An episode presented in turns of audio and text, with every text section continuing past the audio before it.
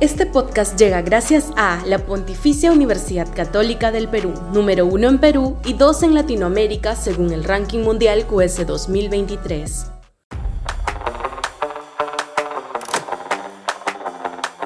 El fracaso continental de la izquierda.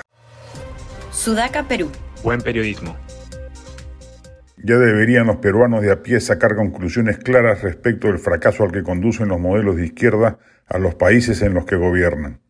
La pavorosa crisis boliviana, producto de años de populismo izquierdista, le debería haber estallado en la cara a quienes, sobre todo en el altiplano andino, consideran a Evo Morales casi un dios y al modelo boliviano un ejemplo a seguir. Los casos flagrantes de Cuba, Venezuela y Nicaragua y el derrotero que vienen siguiendo países históricamente prósperos como Chile y Colombia, con dos gobernantes radicales de izquierda como Gabriel Boric y Gustavo Petro, ya deberían haber iluminado las conciencias de quienes creen que esa ruta puede serle provechosa al Perú.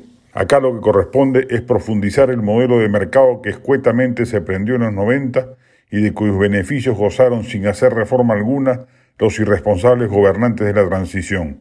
Así y todo, el país creció como nunca antes en su historia republicana, redujo pasmosamente los indicadores de pobreza y además redujo las brechas de desigualdad.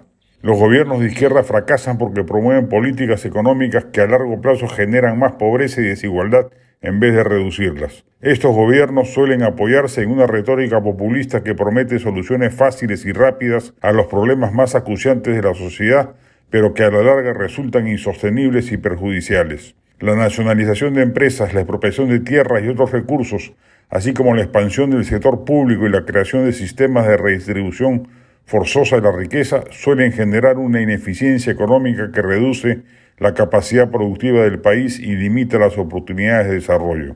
Por otra parte, los gobiernos de izquierda suelen coartar la libertad individual y la libertad de expresión. Nicaragua y Venezuela, sin contar el caso perdido de Cuba, son los mejores ejemplos de ello, lo que limita el progreso cultural y científico de la sociedad. Asimismo, estos gobiernos suelen apoyarse en una visión simplista y maniquea del mundo que divide la sociedad en buenos y malos, lo que fomenta el enfrentamiento y la polarización. Los gobiernos de izquierda fracasan porque promueven políticas económicas y sociales que generan más problemas que soluciones y que limitan la libertad y el progreso de la sociedad en general. Ojalá el reciente ejemplo boliviano sirva para que muchos peruanos despistados o encandilados con discursos refundacionales lo empiecen a entender.